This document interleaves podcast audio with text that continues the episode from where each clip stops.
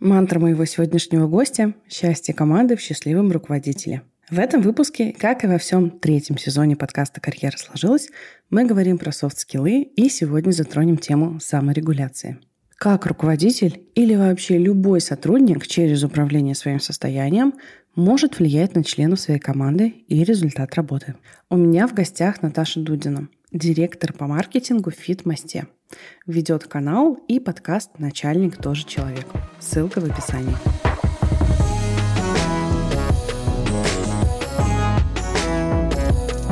Наталья, привет. Очень рада, что ты э, ко мне пришла.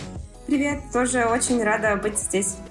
Давай познакомим тебя со слушателями. Расскажи, пожалуйста, немножко о себе и о своем опыте. Я уже седьмой год работаю в проекте FitMost в качестве директора по маркетингу. А, работаю в основном в проектах, которые связаны со здоровым образом жизни. И на самом деле тем интереснее, возможно, это отражается именно на работе с командой, например. Потому что я как-то себя считаю ближе к командам, например, чем к маркетингу. Вот. А почему это сказывается? Потому что так или иначе вся концепция здорового образа жизни, она так или иначе влияет на формирование команды, на wellness внутри и так далее. Поэтому надеюсь, что будет у нас классно классный, а, интересный разговор на все эти переплетающиеся темы. Ты сегодня у нас представляешь такую менеджерскую сторону, и я позадаю тебе вопросы в первую очередь для того, чтобы понять, как выглядит mindset менеджера, ну и в целом mindset сотрудника, который строит свою карьеру, и поговорить э, в разрезе заботы о себе и работы со своим состоянием. Сразу первый вопрос. Расскажи, почему эта тема тебе близка? Счастье команды в счастливом руководителе, да, и это отчасти похоже, там, не знаю, на семью, на любые взаимодействия, но вот в организации команды это точно так же работает, поэтому если ты сам транслируешь позитив, счастье, какую-то структурность, то у тебя такая команда, потому что, ну, оно просто заметно, поэтому мне кажется, что такой самоменеджмент, он, конечно, влияет напрямую, а является одной из таких, наверное, кирпичиков в целом вообще взаимодействия. А как ты к этому пришла? Кажется, что такой mindset формируется не внезапно. Я бы ответила, наверное, так что с как бы ростом, а, наверное, моих команд и смены мест работы а, все больше было каких-то, не знаю, эмоциональных моментов, конфликтов. То есть вот у меня было так, что я к этому приходила через проживание как бы конфликтов с сотрудниками. Почему так получилось? Потому что я часть такой человек, который строит достаточно близкие связи. То есть я вот не могу носить маску, я не могу вот общаться вот с людьми на каких-то а, таких а, очень формальных тонах, поэтому мне отчасти не подходит, мне кажется, работа в таких очень каких-то формальных структурах. А, и, соответственно, а близкие отношения, они всегда ведут за собой какое-то проживание конфликтов.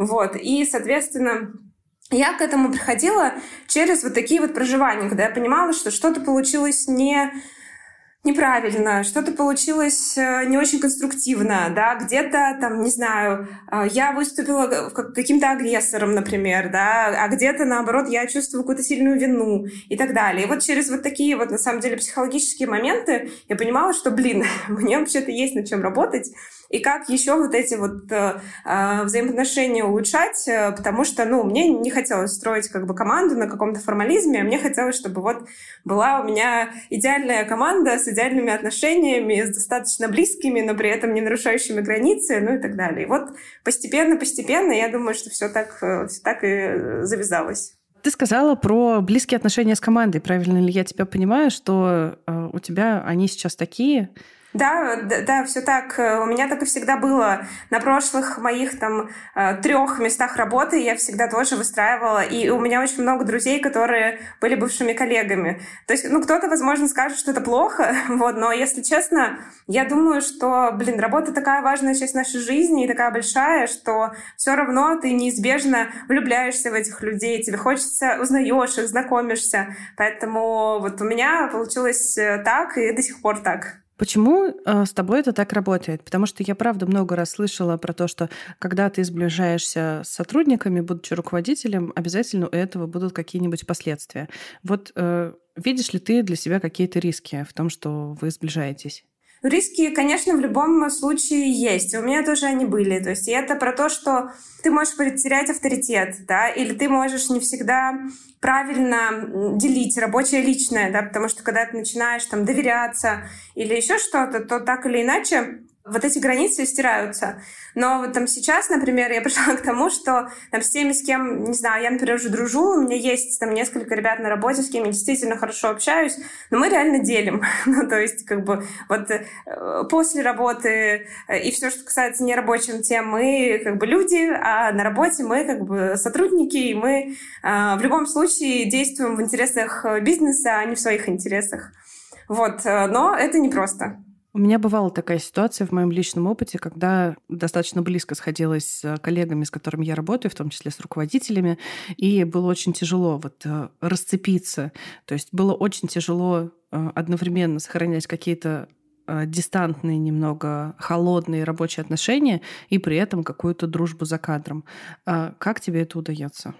Э, да, хороший вопрос, на него нет, наверное, однозначного ответа, конечно же. И в любом случае, мне кажется, все, все кейсы в итоге индивидуальные, да, то есть то, что там получилось, мне кажется, может быть, это вообще ошибка выжившего, что как бы так получается, и что на самом деле гораздо больше э, негативных кейсов.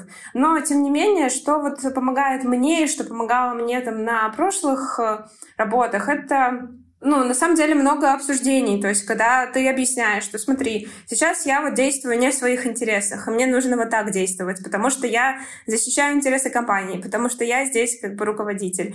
И, ну, типа, мне надо вот так. И как бы, ну, всегда вот в хороших кейсах удавалось находить понимание со стороны, со стороны обратной. Вот, но при этом я говорю, я не исключаю того, что у меня было несколько а, кейсов, где мы, например, вообще больше не общаемся никогда, потому что вот общались, например, достаточно близко, и дальше вот как бы разойтись э, не получилось. Поэтому такое, ну, происходит, и здесь э, ну, как бы что, что, что ты сделаешь, да, в любом случае э, пытаешься разойтись хорошо, но вот там, не знаю, общение прекращается.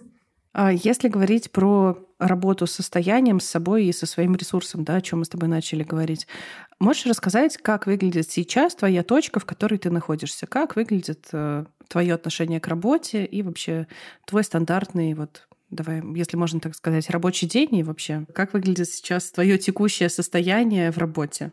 Текущее состояние, наверное, сейчас про то, что я в целом себя как-то отождествила со, со своей позицией э, директора по маркетингу. Это тоже, мне кажется, влияет, да, части там на работу с командой.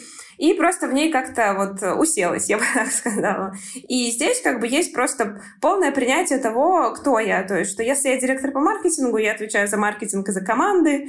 Э, и, соответственно, все, что как бы я делаю, оно направлено вот на две этих э, составляющих. Вот. А если говорить о каком-то, не знаю, типичном рабочем дне там относительно самоменеджмента, то я бы сказала так, что, э, конечно, много времени я уделяю на то, чтобы и работать с маркетингом, соответственно, это все, что касается стратегических каких-то вопросов, это касается планирования как месячного, квартального, так и годового. Это касается каких-то идей, каких-то вовлечений меня внутрь каких-то направлений. А что касается команд, это на самом деле много каких-то, наверное, личных разговоров, типа one-to-one, да, и у меня всегда вот есть ребята, с которыми мы чуть ближе на контакте, потому что им сейчас нужно мое внимание. Есть те, кто чуть подальше, вот. И в целом, наверное, а, и, и есть какие-то мои вовлечения уже непосредственно перед там, всей командой. Да? То есть, когда мы, например, совместно встречаемся, созваниваемся, не знаю, я что-то провожу, например, какие-то обучения, что-то рассказываю в целом про то, как у нас выстроено, работает. Ну, то есть где я являюсь таким основным, наверное, спикером, да, который отвечает за там вдохновение и прочее, и за там, не знаю, порицание отчасти, может быть, иногда, когда это нужно. А остальная структура, она уже как бы работает плюс-минус без меня. То есть там есть тем лиды, руководители, которые там отчасти на себе несут еще как бы такие функции. Я надеюсь, что этот вопрос не прозвучит слишком неуместно, но я знаю, что ты сейчас находишься в положении готовишься к декрету. Да, да, все так. Как это твое состояние и вот э, в котором ты сейчас находишься, оно влияет на работу и влияет ли? Ты знаешь, э, ну вот сейчас мне кажется, что я как будто за вот эти, там, сейчас я на шестом месяце нахожусь, я за эти шесть месяцев вообще абсолютно переосознала э, все происходящее, потому что То есть, когда в тебе начинает как бы зарождаться маленькая жизнь, во-первых, ты становишься куда более эгоистичным, и то есть ты гораздо больше внимания начинаешь замечать и уделять себе, и это на самом деле отчасти сказывается хорошо, потому что, то есть, ты уже не не бросаешься в какие-то, не знаю, ситуативные разборы эмоциональные или еще что-то. Ты понимаешь, что, о, все, тебе надо как бы притормозить. А второе, мне кажется, что вот эта гормональная перестройка и, возможно, там, не знаю, добавление окситоцина в мою жизнь, а может быть даже то, что, то есть все равно, когда ты подготавливаешься к декрету, ты становишься таким человеком немножко сбоку, да, и ты начинаешь смотреть не на все, как вот тебе, типа, это разбирать, ну, то есть еще какое-то время, а ты как будто гораздо более ясно начинаешь видеть картину, вот, и, и можешь ее более спокойно как-то, ну, типа, проживать, давать какие-то комментарии, вот, и поэтому мне мне на самом деле очень понравились мои вот эти шесть месяцев, ну, за исключением там первых э, двух-трех, когда действительно там есть токсикоз, и ты все время хочешь спать, и тебе в целом тяжело. И я прям вот временами сидела и думала, типа, блин, я так ясно мыслю, типа, так прикольно. Вот. Звучит здорово. Мы, в общем, э, пропагандируем в этом выпуске декрет э, для развития своей карьеры. Да, сто процентов. А, окей, тогда а, если возвращаться к моему вопросу про свое текущее состояние, да, ты сказала, что ты отождествила себя с позиции директора по маркетингу. Меня зацепило слово вот это вот отождествило. То есть раньше было как-то иначе у тебя? А, на самом деле, да, и у меня как бы такой карьерный путь, то есть я там начинала а, с такой уже, наверное, большой позиции, это была в школе идеального тела секта, а, там я была просто директор дистанционного отделения, вот так. И это как бы, то есть стартап, где ты, по сути, делаешь все. Тут ты что-то ответственен за какой-то продукт, тут за маркетинг, тут за набор людей, тут за какие-то программы, каких-то стажеров, волонтеров набираешь и так далее. Вот, после этого меня немножко как бы отбросило в HR, я поработала еще менеджером по корпоративной культуре, а, а потом вот я как бы пришла в Фитмост, как бы формально на позицию как бы семио, но при этом э, в Фитмосте, например, никогда не было э, отдела продукта, да, то есть был фактически разработка, маркетинг и там коммерческий отдел, там взаимодействие со студиями, с местами, с площадками. И, соответственно, у меня очень был вот такой вот внутренний диссонанс между маркетингом и продуктом, потому что чем сейчас заниматься? Ну, то есть, как бы фактически маркетинг отдавал задачи в IT, и э, меня поэтому все время бросало туда-сюда, да, потому что все же маркетинг хоть и близко к продукту, да, но все равно там продуктовые изменения внутри приложения, дизайн, UX, там CGM и прочее, оно отличается. И вот у меня все время было то я как бы на каких-то продуктовых штуках, то я на каких-то маркетинговых. А, и вот у меня как бы вот это все как бы диссонанс, он внутри всегда присутствовал. Как бы, и вообще кто я? Типа, мне больше продуктом нравится заниматься, или мне больше маркетингом нравится заниматься и так далее. Вот. И так получилось, что там исторически у нас из отдела маркетинга отдел продукта вырос. вот я этому помогла. И, в принципе, я осталась вот на своей как бы формальной должности. И мне от этого очень сильно полегчало, потому что ты как бы а, сел, понимаешь, и как бы реально все знаешь, как бы что делать, тебе не нужно как бы лезть да, в какие-то границы э, чужие и там э, другие, потому что все это очень большие сферы, и как бы там фокус нужен как бы на гораздо, ну, внутри, да, чем по вершкам. Вот, поэтому, поэтому вот я бы сказала, что отождествила, наконец-то. Это, кстати, очень важно. Я согласна. Как HR могу сказать, что очень большое количество э, ситуаций, когда сотрудник выгорает, связано как раз с неопределенностью. Не столько с пиковыми нагрузками, да, или с тем, что я потерял интерес к своей работе, а с тем, что я вообще не понимаю, что я делаю, для кого, зачем и вообще какую здесь я роль играю. Определенность, она дает чувство безопасности. И вот когда, вот как ты говоришь, сел, все понял, где я нахожусь, что я на своем месте, это прям очень базово важно для того, чтобы нормально делать свою работу. Да, я вообще с тобой супер согласна. И эм, на самом деле, то есть э, всегда, когда вот у меня в команде начинает речь заходить о выгорании, или там я, когда об этом думаю, мне все же кажется больше, что выгорание — это история про неоправданные ожидания, то есть или про вот эту неопределенность, да, когда ты реально не понимаешь, ты то делаешь, не то делаешь, там, и сам не можешь в этом. И вот, ну, мне кажется, что вот выгорание — это гораздо больше вот эта штука, да, чем как бы усталость или какие-то вот такие маркеры, которые могут как бы к нему привести. А ты сталкивалась сама с выгоранием? Если честно, мне кажется, что нет. Ну, то есть Потому что, ну не знаю, я вот отождествляю выгорание с какой-то вообще крайней степенью, когда ты хочешь вот уволиться и больше ничего вот вообще в этой жизни не делать вот с э, тем направлением, в котором ты находишься. А у меня, к счастью, всегда было так, что даже если какие-то такие моменты случались, когда там ты вот как раз чувствуешь вот эту неопределенность, и тебе непонятно, что дальше, как бы у меня там, э, моему фаундеру всегда удавалось а, нам всегда удавалось поговорить, и нам всегда удавалось найти какие-то способы выхода из этой, как бы, из этой ситуации. И я понимала, что, блин, на самом деле я сама себя завела вот в эту, как бы, ситуацию. Я могла подойти раньше, я могла сформулировать это раньше и разрешить это раньше. Вот, поэтому, как бы, отвечая на твой вопрос, ситуации, когда я чувствовала себя плохо, там, не на своем месте, там, э, эмоционально не очень, они, конечно, случались, но вот так, чтобы я прям себя довела вот до, до полного какого-то эмоционального истощения, такого не получалось, потому что каждый раз, когда в итоге до меня допирало, что ситуацию нужно разрешить, она всегда разрешалась. Вот, и всегда разрешалась хорошо. Поэтому я вот не могу сказать, что я как-то довела себя до, до выгорания. Кстати, ты говоришь о очень классной вещи, которую многие недооценивают. Я прям хочу ее подчеркнуть максимально жирным маркером. Это про то, что нужно идти к своему руководителю.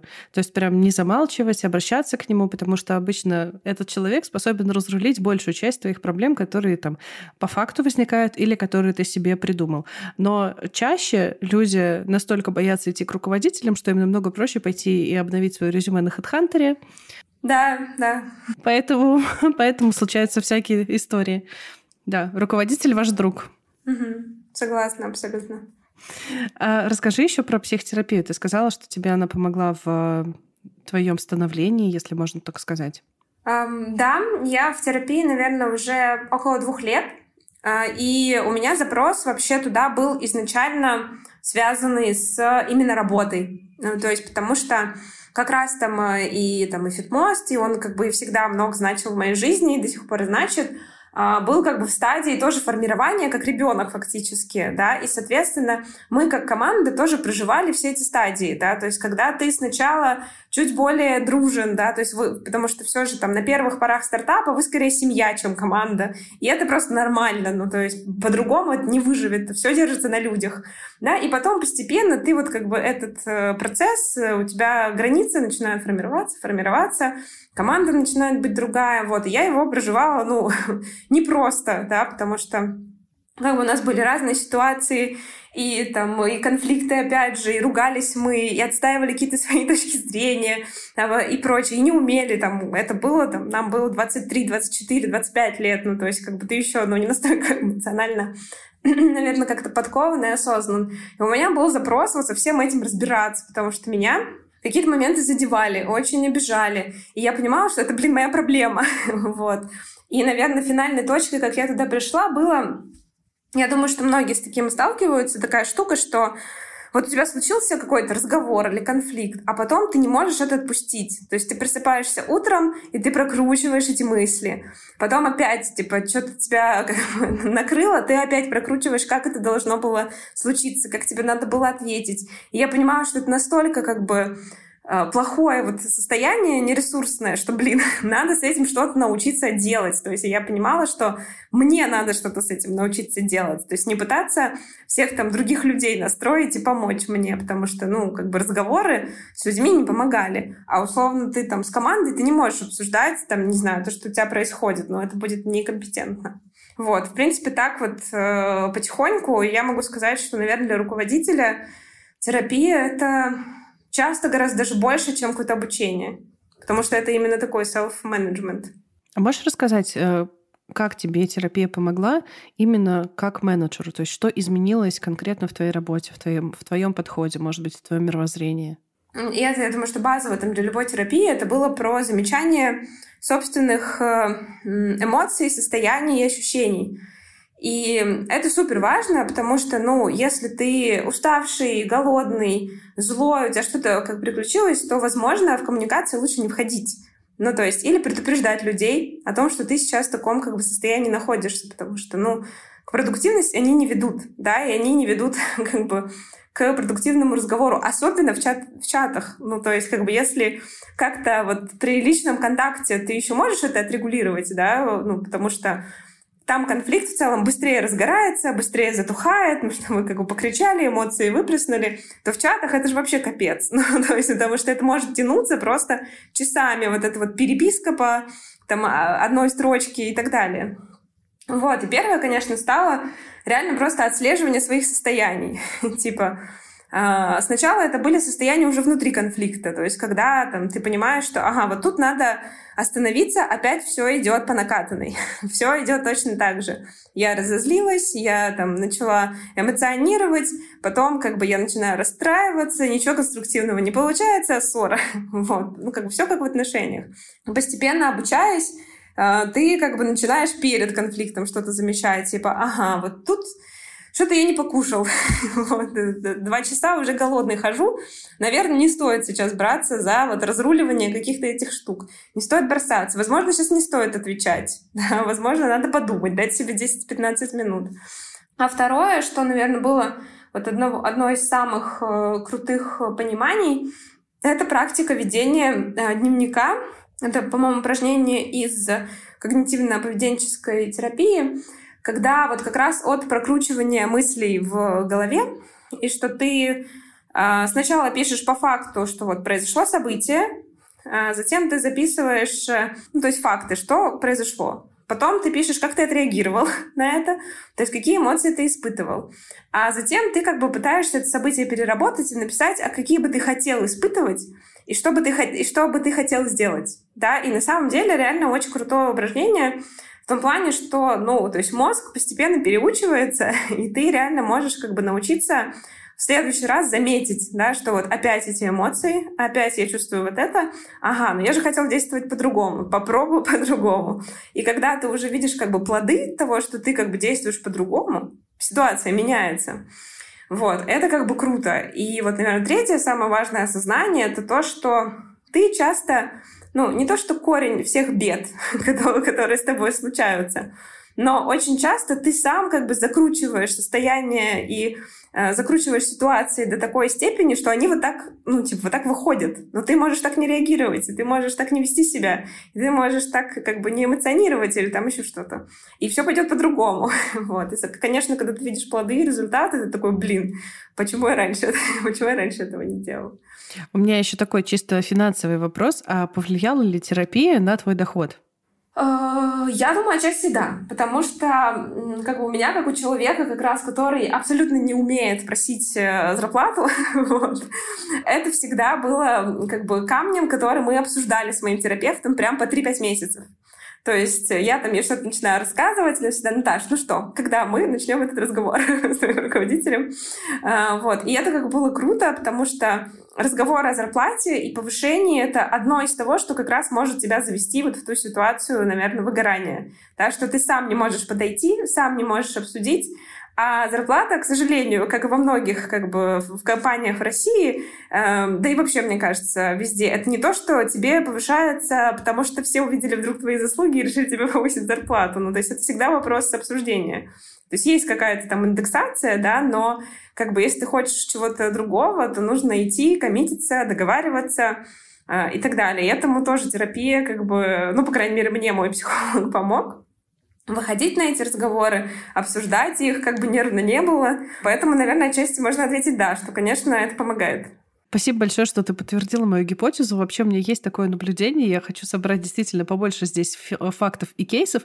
Но у меня есть наблюдение, что когда человек идет в терапию и начинает работать, особенно, кстати, с КПТ-техниками, особенно если он затрагивает так или иначе отношения там, на работе с начальством, с коллегами и так далее, э, ему терапия помогает так или иначе вырасти в доходе или вырасти по карьере, потому что ты начинаешь лучше кон- через контакт с собой понимать, чего я хочу, и учишься общаться с другими людьми, у тебя уходит стыд, какое-то нерациональное чувство вины, которое возникает просто на ровном месте, и становится менее э, стрёмно, что ли, просить э, повышения и вообще как-то по-взрослому разговаривать. Поэтому спасибо, ты здесь мою гипотезу помогла подтвердить. А, здесь могла бы быть инфо-цыганская вставка, фраза, которую очень сильно любят э, давать вот э, эксперты экспертов и коучи по денежному мышлению про то, что деньги любят взрослых людей, потому что дети денег не зарабатывают. Поэтому, чтобы начать зарабатывать, тебе нужно стать взрослым.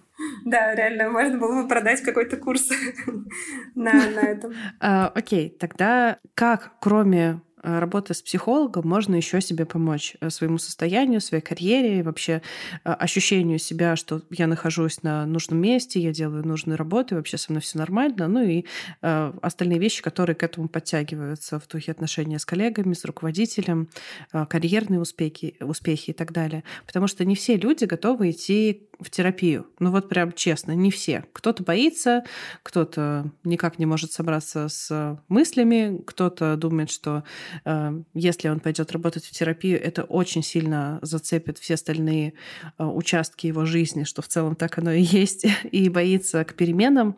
Поэтому как еще, кроме как обращаться к психологу, можно себе попомогать? Первое, наверное, это можно пойти как бы что-то почитать, да, там, я не знаю, даже та же психология влияния, ну, то есть, как бы, ее можно расхваливать, как бы, бесконечно, потому что она все равно открывает.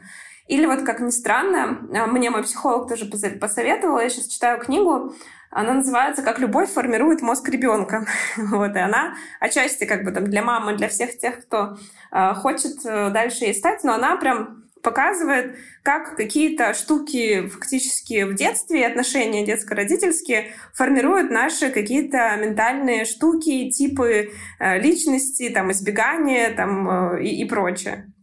Вот, это как бы классно, потому что это все расширяет твой кругозор, и чем больше ты фактически этого прочитаешь, тем как бы, тем яснее, наверное, ты можешь какие-то штуки начать подмечать. А второе, я думаю, что то здесь еще история в целом, наверное, про коммуникацию, может быть, про каких-то менторов и про то, к кому можно тянуться. Вот это мне тоже всегда помогало. У меня на первых стадиях, э, там, на, на первых шагах фитмоста был ментор в течение, наверное, полугода. И, конечно, он больше помогал там настроить какие-то маркетинговые процессы, э, потому что там сложности были, и мы там не особо росли. А, именно по показателям, но при этом он дал мне кучу инструментов, которые именно были по работе с командой. А, вот, это было классно, и это была как бы совсем не терапия, это была история, оплаченная компанией, вот, во благо компании, но она как бы мне помогла очень сильно. То есть помимо, наверное, терапевтов есть еще какие-то другие лайфхаки, есть еще люди, да, которые могут а, не так глубоко, например, копать, да, а помочь структурировать что-то, и это тоже, тоже классно. А когда ты обращаешься к ментору, он же не дает тебе какие-то прям конкретные решения и фреймворки, что тебе делать в какой-то конкретной ситуации, или дает? В общем, как э, это работает? Я думаю, что тут, наверное, у всех по-разному, но часто, ну вот для меня просто идеальный ментор — это человек, который сам в сфере, то есть он сам где-то работает, и он может просто рассказать, как у него. Вот. И это круто, потому что ты можешь собрать опыт от разных людей и как бы его как-то обработать сам и как бы понять и что-то попробовать. Вот, а когда прям тебе говорят, что делать, это, мне кажется, чуть сложнее, да, то есть тут, наверное, всегда надо не забывать критически подходить, ну, типа, мало ли, все люди могут быть неправы, вот, и менторы в том числе, а, вот, поэтому тут, наверное, важно определить, кто, кто тебе ближе, да, потому что, ну, там, спектр людей, то есть это есть ментор, есть коуч, есть еще какой-нибудь бадди там и так далее. Ты в самом начале сказала такой интересный тезис, что если начальник счастлив, то счастлива его команда. В общем, как-то так. Мне это очень напомнило фразы из э, сериалов американских. У меня есть любимый сериал «Как я встретил вашу маму», и там э, Лили, один из персонажей, э, часто говорит фразу, что с счастливой женой доволен собой. Э, это очень мне это напомнило. А расскажи, ты как менеджер, какая? И что тебе позволяет делать э, своих э, сотрудников счастливыми? Ну вот первое, что мне приходит в голову, мне все же кажется, что я требовательный достаточно человек, и это правда, потому что я очень требовательна к себе, и я много работаю, это правда, и я стараюсь этого не скрывать. Ну, то есть я говорю сразу, извините, я много работаю, э, но у этого есть очень большой плюс. Вероятно, вы здесь очень быстро вырастете, потому что, ну, как бы у вас будет много интересных э, задач, которые надо будет решить быстро. Вот. Тут, наверное, вопрос того, что я просто на берегу, например, не схожусь с людьми, которым вот важно относиться к работе как к работе. Ну, то есть, что, типа, пришел, посидел, а вот все остальное, вот это там корпоративная культура ваша, это все мне не близко. Ну, то есть, это нормальная абсолютно ситуация, да, там есть не все люди, которые хотят вот э, работать много. вот. Что у меня тоже в процессе, наверное, выродилось, это то, что я стараюсь, короче, всегда говорить прямо, вот, и называть вещи своими именами, вот. Я тоже сразу как бы объясняю, что, типа, если что-то будет плохо, я сразу скажу, вот, и, типа, сразу не надо относиться к этому как к тому, что вы ужасный человек, что вы плохой, это вообще не про это, да, то есть понятно, что обратная связь должна быть там развивающая, структурная э, и так далее, но вот как бы я стараюсь и в команде вот эту мысль взращивать про то, что а, ну, мне кажется, немного люди устают, когда обратная связь слишком позитивная или слишком аккуратная. Да, это не создает нужного напряжения в хорошем смысле этого слова, да, потому что все же что-то, что нас подталкивает развиваться, должно быть, да, и это отчасти может быть обратная связь. И со многими там ребятами в моей команде у нас часто там были разговоры, что там я прямо говорила, что слушай, вот нам нужно или эту ситуацию менять, или тебе нужно менять работу. вот. И на самом деле это часто является как бы абсолютно толчком для человека, когда он вдруг просыпается и понимает, что ему бы надо что-то как бы поменять. Да? Ты сказала про прямоту. Это невероятно крутое качество, но у него есть, конечно, и разные грани, и последствия, и опасения. Я э, знаю менеджеров, которые боятся прямо откровенно говорить человеку, что вот ну, ты хреново работаешь, Вася, давай исправляйся, возьми себя в кулак, э, потому что они боятся словить какой-то хейт. Есть ли у тебя такое, и как ты это отрабатываешь? У меня было, абсолютно точно. У меня вообще была такая история, что меня могли называть агрессором. Вот. Так часто происходило, потому что, ну, так меня могли называть люди, которые меня не так хорошо знают. Вот. Э, я всегда отшучивалась тем, что просто у меня уральское лицо, ну, как бы, и, соответственно, когда я просто сосредоточена, я просто не улыбчивая. Ну, то есть, ну, вот так. Вот я как бы такой человек. И реально часто люди это воспринимали за строгость или за какую-то агрессию, и то есть э, изначально начинали меня побаиваться. И так вот было очень как бы долгое время. А, и я, на самом деле, из-за этого как бы очень сильно переживала. Ну, потому что я не понимала, что я такого сделала, что как бы меня люди, в принципе, начинают вот так воспринимать, да, с какими-то как бы а, штуками. Потому что мне вообще не казалось, что я какой-то там агрессивный как бы, человек. И как бы, да, ну вот с психологом в том числе я работала над принятием того, что, во-первых, я не обязана всем нравиться. Ну, то есть это как бы нормально. Что, во-вторых, э, нужно уметь как бы балансировать отношения, да, то есть что если ты сейчас как бы понимаешь, что ты где-то чуть-чуть передавливаешь, да, то обязательно нужно потом сбалансировать все равно и там спросить какую-то обратную связь или еще что-то. И, и, и, конечно, все руководители тоже переживают. Ну, там, а, соответственно, если ты думаешь, что сейчас любой конфликт или, не знаю, любая вообще ситуация опять приведет к тому, что все будут думать вокруг, что ты агрессивный и неадекватный, ну, как бы ты начинаешь бояться говорить прямо, ну, потому что тебе кажется, что ты сейчас всех ранишь и всех обидишь. Вот, поэтому здесь как бы была и работа над подбором фраз, да, но я не могу сказать, что я когда-то была человеком, который прям не знаю, разносил, говорил, что вы делаете говно или еще что. То есть, ну, как бы такого не было. Но, видимо, какой-то тон, может быть, э, лидерские качества, они могут вот создавать э, такое впечатление. И меня оно как бы ранило. Реально. То есть я прям у меня даже были сессии на терапии, когда я прям плакала, что я думала, типа, блин, ну все, я просто самый ужасный злой человек на, на свете. Но постепенно как бы принятие приходит, и как-то вот сбалансированность э, этого. И сейчас, мне кажется, что я гораздо более прямой, да, чем, как бы, чем агрессивный, например. Ты рассказал еще про один классный инструмент, э, про инструкцию для работы с тобой. Кажется, это так прозвучало. Я знаю, что в гештальт-подходе в терапии используется аналогичный инструмент. Это инструкция, как обращаться со мной. И э, это здорово, когда человек может точно сказать, вот как со мной можно, как со мной нельзя. А как это работает в корпоративной среде? Ну, давай так, не совсем это корпоративная, наверное, среда, в рабочей обстановке, как это работает. Э, как ты это используешь? Ну вот я на самом деле писала больше пост такой типа для своего телеграм-канала про это, но в работе я не могу сказать, что вот приходит новый человек, и я ему выдаю инструкцию. вот так со мной общайся, вот так со мной не общайся. Все же у меня это как-то более органично происходит. То есть, там, если говорить о процессе анбординга, то, как правило, я просто ставлю достаточное количество частых встреч с человеком, где мы, ну, то есть проходимся по каким-то точкам, даем друг другу обратную связь, и я всегда запрашиваю обратную связь на себя, для того, чтобы, если что, ее откомментировать, да, потому что для меня важно, чтобы на первых каких-то там днях или в первой неделе работы человек не чувствовал себя как бы дискомфортно, да, и чтобы он понимал, что он ко мне может как бы по любому поводу обратиться, вот, а это требует как бы объяснения моих каких-то действий, да, то есть я всегда стараюсь проговаривать, типа, смотри, мы сейчас будем идти по очень конкретным задачам, например. Это не потому, что у нас тут микроменеджмент, а потому что тебе надо там за первую неделю сначала начать делать маленькие какие-то шаги, а потом будем их укрупнять. И человек такой, о, я понял. вот. Ну, то есть, понятно, что с разными грейдами это по-разному работает. Типа джунам, им, как правило, там, обрисовывать будущее им достаточно сложно. Им проще дать какие-то суперконкретные тактики, задачи и так далее.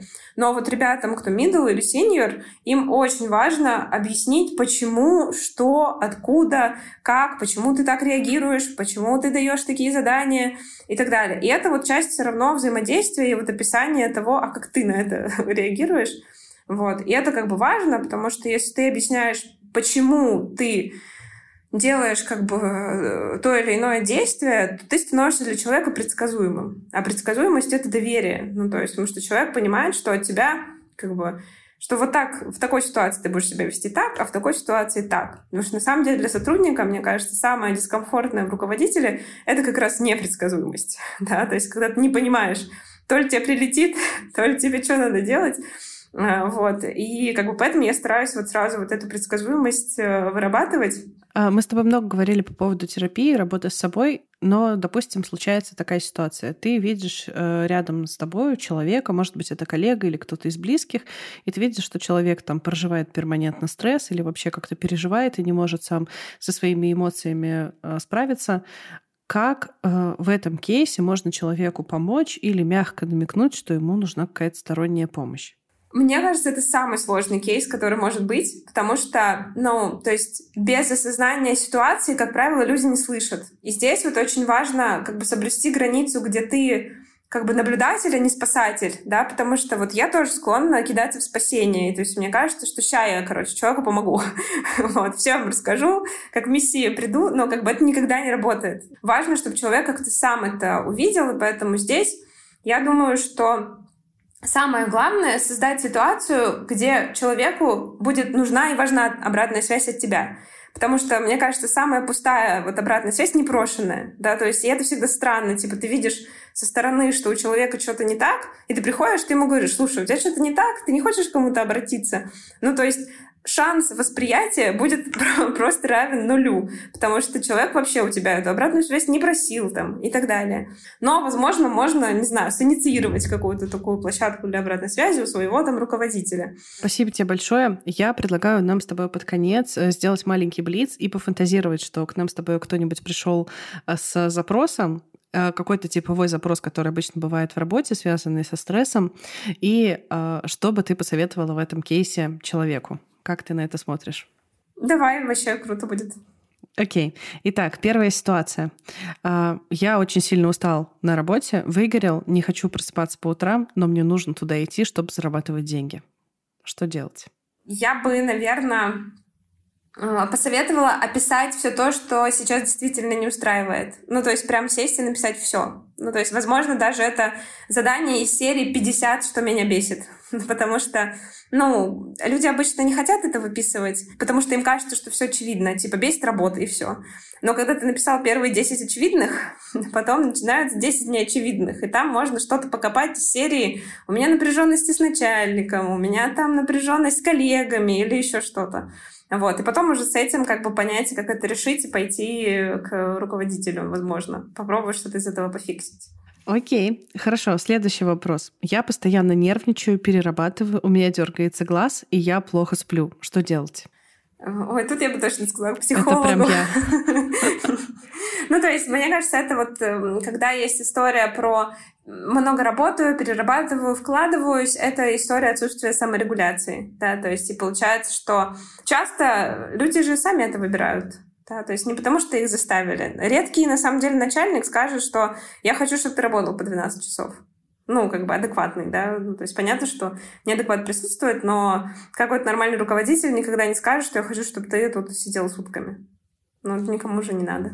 Вот, поэтому мне кажется, что когда вот человек бросается, эта история какое-то отсутствие саморегуляции. Вот, и еще тут я сторонник того, что спроси себя, если тебе это нравится, то просто получай удовольствие. ну, то есть, потому что, ну, часто просто есть две грани, да, то есть первое, что я перерабатываю, а вторая — это что, как бы, мне не дают перерабатывать, и я, типа, вот должен заканчивать в 6, потому что у нас вот такой корпоративный билбинг. Вот. Но как бы, я реально сторонник того, что если у тебя сейчас там момент супермотивации, и тебе нравится сидеть в выходные, работать, ты получаешь удовольствие, ну, как бы получай удовольствие от работы. Слушай, бывает еще э, третья ситуация, которую я наблюдала, когда мой руководитель является жестким трудоголиком, а я вообще максимально за work-life balance. И мне, с одной стороны, неловко, потому что я кажется, что на фоне его как будто бы чего-то не доделываю. Но при этом я и не хочу сильно упарываться, потому что мне там нужно в 6 часов пойти на танцы и там детей со школы забрать. Вот в этом кейсе что думаешь? Вот здесь, наверное, я сторонник обсудить это как раз с руководителем. Ну, то есть, как бы сказать, что а вот что ты от меня ожидаешь? Ну, то есть вот я просто смотрю, что ты создаешь вот такой пример, да, и я понимаю, что... И я вот хочу понять, ты как относишься к тому, что вот я вот вкладываюсь, ну, например, вот то, что я ушел в 18.00, это плохо или хорошо? вот. Как бы как ты, ну, то есть, знаешь, какими-то вот вопросиками попытаться для себя этот ответ найти. То есть не все руководители слышат, но при этом как бы все равно ты можешь создать какой-то список вопросов, маркеров, да, по которым ты поймешь, что тебя ждут. Ну, вот даже типа там, э, условно, ты можешь спросить, то, что я ушел в 18.00, это нормально? Если скажут нет, ну, это странно, да, то есть, наверное, более развернутый ответ был бы такой, что, слушай, если это тенденция, и ты каждый день уходишь в 18.00, то, наверное, для меня, как для руководителя трудоголика, это будет значить, что, может быть, тебе не так что-то интересно, да, но если в целом я вижу, что ты там что-то, может быть, когда-то остаешься доделать, или там я вижу, что ты спрашиваешь вовлечен, то как бы ничего страшного, уходи ты в свои 18.00. Вот. Наверное, вот как бы это будет характеризовать твоего руководителя тоже. Сила диалога. Да, согласна. А, последний кейс. А, мне тяжело работать в команде, у меня нет коннекта с коллегами а, или с подчиненными, но сама работа нравится. Что делать? Это классный вопрос, потому что мне кажется, что если команда не принимает и нет какого-то вот этого culture фита, то это очень трудно, да, и, наверное, все, что можно попытаться сделать, это, опять же, прийти к руководителю и прям так сказать, что, слушай, я что-то не понимаю, меня как бы или тут не принимают, или я что-то не так делаю, или, ну, короче, помоги мне влиться, потому что на самом деле вот я думаю часто, что упускают ребята, особенно новенькие, это что на самом деле обязанность руководителя помочь влиться команду так рассказать про этого человека, так его подать, создать какие-то мини-группки, чтобы этот человек туда попал. И вот я думаю, что часто вот новички, они недооценивают вот эту как бы, что ты вообще-то можешь прийти и попросить, и сказать, что слушай, я не давлит в команду, но мне вроде все нравится, но у меня вот, не знаю, я интроверт, и я не могу создать вот с этими связи. Ну, можешь мне помочь, пожалуйста? И это будет классно, на самом деле. Это будет отчасти, это будет взрослый такой подход, что ты как бы не сидишь такой в своей как бы конуре, а, а пытаешься, ну, как бы что-то для этого сделать. Но, опять же, то есть есть и крайняя обратная сторона, ну, типа, если ты видишь, что на тебя как бы токсит, не получается, ну, как бы тебя не слышат, то зачем тут работать? Можно найти другое место, где будет нравиться работа и команда. Спасибо большое за эти ответы. Мне кажется, у нас получился классный блиц, и вообще э, здорово получилось поотвечать на разные, совершенно разные вопросы. Да, спасибо тебе большое. Было классно послушать мнение тоже со стороны. А, вот, поэтому вставки с мнением тоже были классные. Вот, и в целом была вообще безумно рада провести этот час. Мне кажется, было интересно. Ждем ваши лайки и звездочки. А еще, если вам нравится этот подкаст, вы можете поддержать его на Boosty. Подписывайтесь в Телеграме и до встречи в следующем выпуске.